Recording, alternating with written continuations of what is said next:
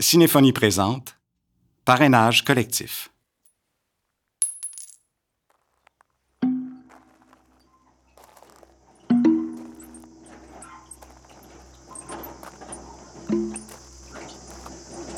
On voit une pièce de monnaie sur l'asphalte.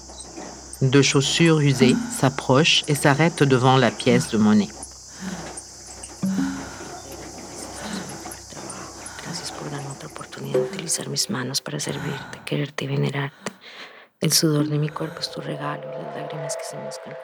C'est une belle journée pour Martha, une immigrante colombienne qui vend de la crème glacée avec un petit chariot rouillé et coloré. Il fait beau. Les enfants viennent en groupe acheter des cornets et remplissent tranquillement un petit contenant en métal où c'est écrit pour boire. Fatiguée, elle avance à peine dans un costume de mascotte qui rappelle un personnage d'une vieille bande dessinée. C'est l'été. Tout le monde a chaud. Dave et Kevin s'approchent de Martha en rigolant. Dave caresse la poitrine du vieux costume, ce qui fait rire Kevin. Un gars, man! Ah non, c'est c'est une fille. Ah, une fille serait jamais capable de porter ce costume-là. Il n'y a même pas de tonton. Martha s'étire rapidement vers Dave pour l'arrêter, mais avec ce mouvement brusque, son costume se déchire sous son bras. Et là, Martha abandonne à quatre pattes, immobile, asphyxiée par la chaleur. Ah, tu sais, il y a des couilles, ce style-là, c'est un gars. Non, c'est une fille. Check ses grosses fesses. Défends-toi! Laisse-toi pas faire! ¡Es mi plata, malparido! Quoi? En français, s'il vous plaît! Après un moment, on entend de la monnaie qui frappe la tête de son costume. Martha relève sa grosse tête une dernière fois pour regarder les gens autour pendant que les jeunes lui versent les pièces de monnaie sur la tête. On entend le son du métal qui résonne à l'intérieur du costume et qui rebondit au sol. Après un moment, on voit Martha debout un peu plus loin, devant une pièce de monnaie qui est sur l'asphalte, et se penche pour ramasser la pièce de monnaie. Elle la serre entre ses doigts avant de la glisser tranquillement dans une enveloppe remplie de toutes sortes de documents, d'une photo de ses enfants et d'un peu d'argent. Et ensuite, elle regarde au loin où elle se voit à quatre pattes à côté de son chariot, dans son vieux costume de mascotte, sous une pluie de pièces de monnaie.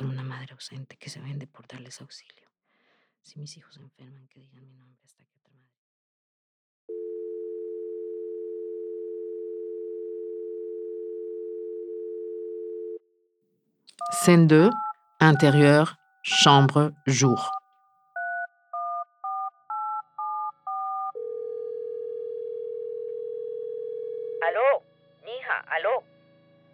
Martha, impatiente, écoute le menu d'une carte d'appel et finit par composer un long numéro de téléphone.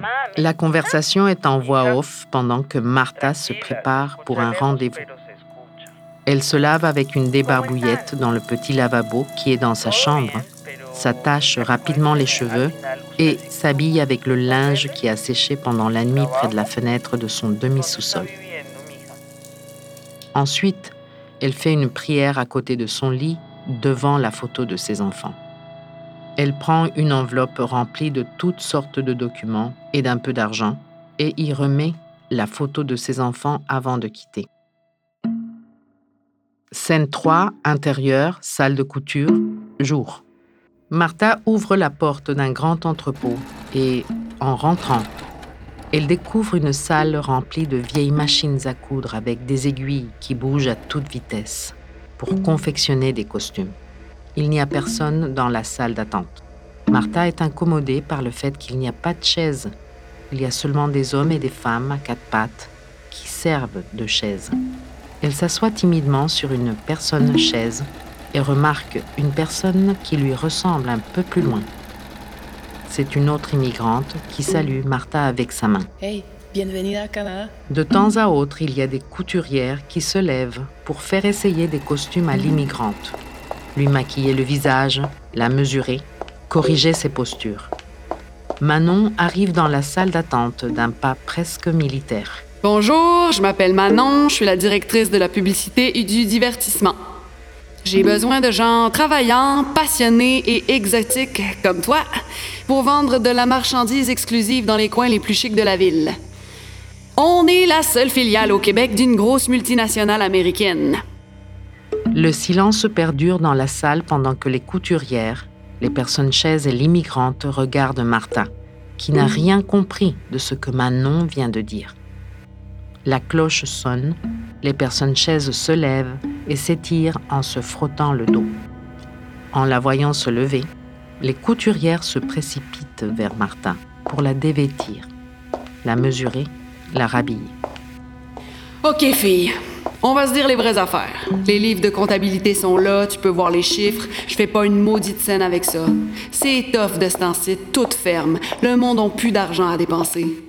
Je peux juste te donner le salaire minimum et sur ça on déduit les assurances et l'allocation par jour de chaque costume.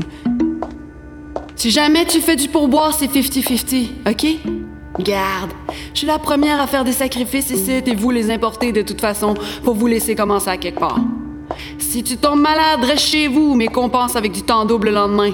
Anyway, avec ton visa expiré, c'est même pas d'aller à l'hôpital. Je veux t'aider, OK?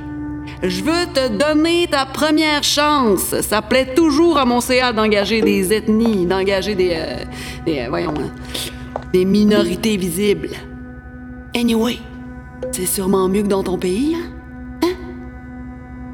Manon parle pendant que Martha se fait rhabiller avec des retailles jusqu'à ce qu'on ne voit plus du tout sa peau.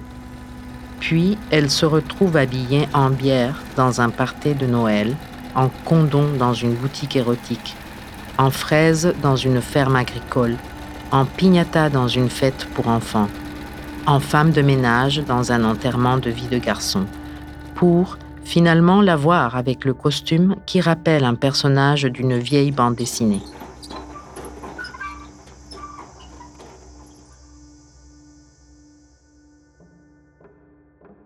Scène 4, extérieur, ruelle, nuit. Martha marche dans les ruelles vides et sales du centre-ville en tirant sur son chariot, qui est devenu plus lourd avec son costume déposé par-dessus.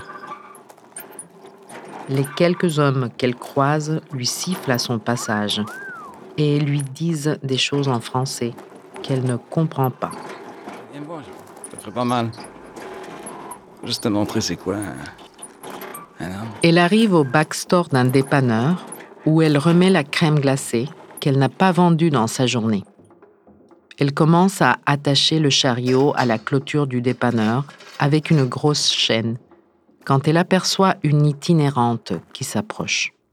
T'as-tu du change? Martha ignore sa question. Spare some change? Martha hoche sa tête négativement. Allez, ma belle. Martha se dépêche à attacher le chariot pour partir chez elle, mais le costume tombe au sol. Voyons. Toi aussi, tu te fais fourrer déguisé? As-tu d'autres jouets là-dedans? L'itinérante fouille rapidement dans le costume et trouve l'enveloppe à Martha et prend tout de suite la photo de ses enfants. Hey, ils sont cute, hein? Moi aussi, j'en ai sucé des queues pour mes enfants. Qu'est-ce qu'on ferait pas pour nos petits, hein? Martha lui arrache les photos de ses mains et les pièces de monnaie tombent par terre.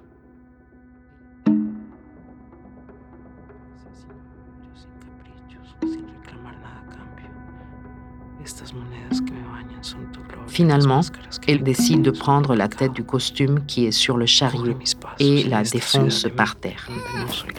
Ensuite, elle renverse le chariot, met les photos de ses enfants dans ses poches et part rapidement chez elle. Si mis hijos duermen, que sueñen con una madre ausente que se vende por darles auxilio. Si mis hijos se enferman, que digan mi nombre hasta que otra madre llegue a. Scène 5, intérieur, appartement, nuit.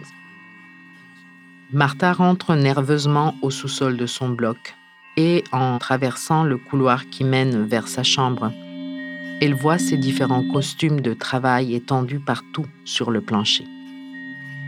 Des costumes vides et usés qui lui sont familiers. La porte de sa chambre s'ouvre avant qu'elle ne puisse s'y rendre. Les couturières sortent avec le linge de Martha entre les mains, ainsi que des documents et des photos. Martha les laisse passer. En rentrant dans sa chambre, elle voit le costume qui rappelle le personnage d'une vieille bande dessinée couché sur son lit. À ce moment-là, un policier et une policière défoncent la porte de sa chambre en pointant leurs fusils partout. Police! Freeze! Personne ne bouge. Sortez vos numéros d'assurance sociale. Silence. Les policiers continuent à pointer leurs fusils un peu partout. Attends. Dis-moi ça. On aurait pas mal tough de même. Le policier donne son fusil à la policière, sort un appareil photo jetable et se prend en selfie avec elle. On voit une photo de Martha qui est devenue une personne chaise sur laquelle les policiers sont assis. Une photo de divers costumes en prison. Le policier et la policière avec des têtes de costumes autour d'eux comme si c'était des trophées de chasse. Madame, vos documents, s'il vous plaît. Por favor. Martha est dans sa chambre en train de chercher ses documents. Elle fouille partout sans rien trouver. Martha lui donne la photo de ses enfants. Le policier la regarde et la donne à la policière. Mon Dieu, j'aimerais ça être bronzé comme tes enfants. Tu dois bien avoir ça de l'accélérateur de bronzage. C'est sûr que t'as ça quelque part. Martha ne comprend rien de ce qu'elle lui dit pendant que la policière se met à fouiller dans ses affaires et ouvre le premier pot qu'elle trouve.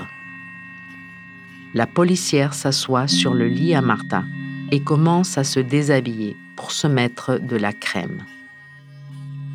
Le policier étend le linge de la policière par terre, de façon solennelle, et commence à remplir une contravention.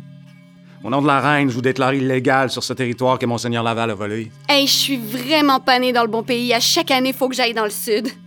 Mon Dieu, j'ai même pas eu le temps de me faire les jambes. Toute cette procédure se fait de façon démocratique. Vous avez 30 jours pour contester la décision. C'est tellement hot retourner au même resort à chaque année, les petits cours de salsa, les mojitos. cest que ça fait du bien les vacances? Peut-être que si j'avais eu le sang chaud comme toi, je serais moins poilu. Une dette extérieure sera ajoutée à votre dossier de crédit. Ça doit être malade naître dans ton pays. Toujours la plage, le soleil, la bonne bière. Des beaux mecs partout. Aujourd'hui, le système d'immigration du Canada établit un juste équilibre entre la compassion et les En perspectives plus, c'est toujours la fiesta chez vous, hein? À vous. Tu voleras pas nos jobs en te servant de notre compassion. As-tu des questions? Le policier remet la contravention à Martha avec les photos de ses enfants.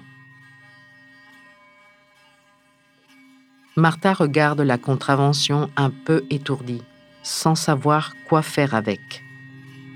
Elle la dépose sur son lit pendant que la policière continue à se mettre de la crème et que le policier finit sa paperasse. Martha va chercher une bougie, la place sur l'uniforme de la policière et l'allume, pour ensuite se mettre à genoux devant la bougie en serrant la photo de ses enfants entre ses mains. La lumière de la bougie fait disparaître tranquillement tout ce qui est autour de Martha. Les policiers, les costumes, la chambre au complet. Elle prend une grande respiration et ferme ses yeux avant de commencer à réciter sa prière quotidienne.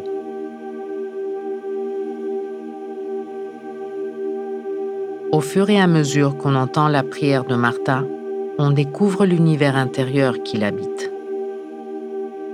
Les personnes et les objets autour d'elle se sont dissous doucement pour laisser la place au visage de sa fille et de sa mère, pour nous laisser entrevoir les rues de son quartier d'enfance, les montagnes qu'elle a quittées, les couleurs de son pays lointain. En nombre de todos mis ancestros y de todos los muertos ahogados o desaparecidos en las fronteras, gracias Dios mío por el trabajo. Gracias por darme otra oportunidad de utilizar mis manos para servirte, quererte y venerarte.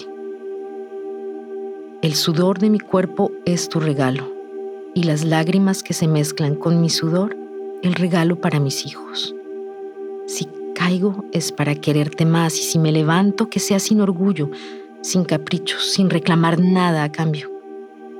Estas monedas que me bañan son tu gloria, Las máscaras que me tejen son mi pecado. Cubre mis pasos en esta ciudad demente donde no soy la bienvenida. Cuida mi camino cuando sola y humillada tengo que volver a mojarme los pies en este charco de orines. Si mis hijos duermen, que sueñen con una madre ausente que se vende por darles auxilio. Si mis hijos se enferman, que digan mi nombre hasta que otra madre llegue a abrazarlos. Si de noche se van a la cama sin comer, mezclando hambre e insomnio, que recuerden a esta madre que solo los pudo amar por teléfono. Este es mi camino, Dios mío. Bendice cada una de mis dudas, de mis ruegos y de mis quejos. Amén.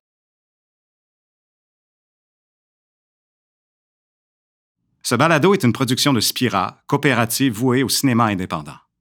Narration-interprétation par Mélissa Merlot, Constanza Camelo et Jean-Michel Derry. À la scénarisation, Felipe Martin. Au conseil à la scénarisation, Richard Lacombe. À la création sonore, Nadie Larchet. À la création des scénarimages, Sarah Arnal. Ce balado est créé dans le cadre du projet collectif Cinéphonie. Consultez les autres épisodes sur le site cinéphonie.com. Merci à nos partenaires Avatar, Québec BD, Manif d'art et Antitube. Ce projet est rendu possible grâce au soutien financier du Conseil des arts du Canada et de son programme Présent numérique.